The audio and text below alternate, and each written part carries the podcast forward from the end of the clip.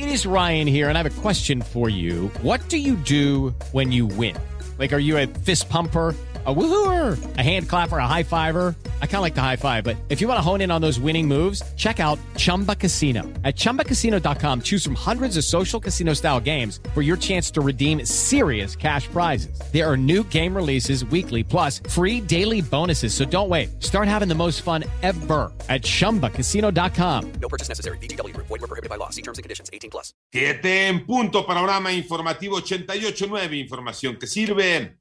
Yo soy Alejandro Villalbazo en el Twitter, arroba Villalbazo13. Es jueves 13 de enero, Iñaki Manero. ¿Cómo te va, Iñaki? El programa COVID hasta el momento a nivel mundial se han registrado 317 millones 259 mil 965 casos positivos de COVID-19, según el gran concentrado que hace la Universidad Johns Hopkins todos los días.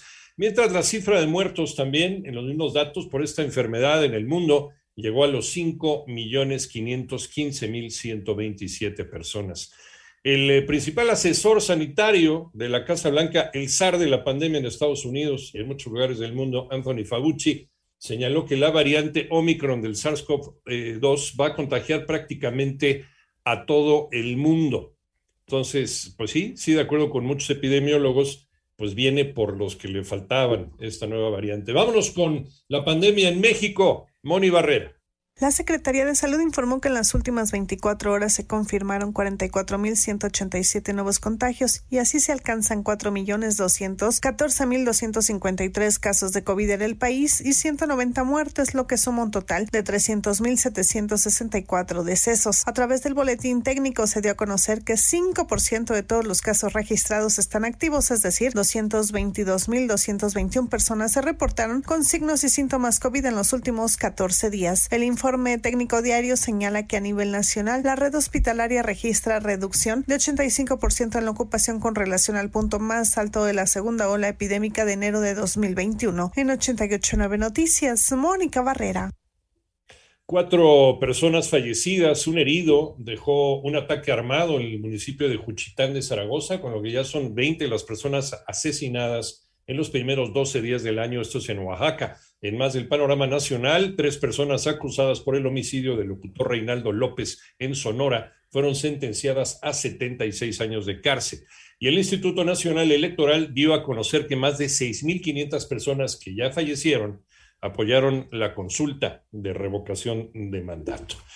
Prevén que haya un lento crecimiento para México y el resto de América Latina en 2022. Toño Aranda. Durante 2022, el Producto Interno Bruto de México crecerá solo 2.9%, mostrando un decremento respecto al año anterior, estimó la Comisión Económica para América Latina y el Caribe, CEPAL. Alicia Bárcena, secretaria ejecutiva de la CEPAL, detalló durante la presentación del informe anual Balance Preliminar de las Economías 2021 que en general toda la región de América Latina y el Caribe continúa con la tendencia de baja inversión y productividad situación agravada por los efectos negativos del COVID-19. Prevemos para el 2022 un crecimiento de 2,9% y nos hemos mantenido en 2,9%, principalmente por el impulso que van a tener las exportaciones hacia Estados Unidos. Cabe destacar que las estimaciones de la CEPAL contrastan con las proyecciones del gobierno federal, el cual estima que para este año habrá un crecimiento económico del 4.2%. Para 88.9 Noticias, Antonio Aranda.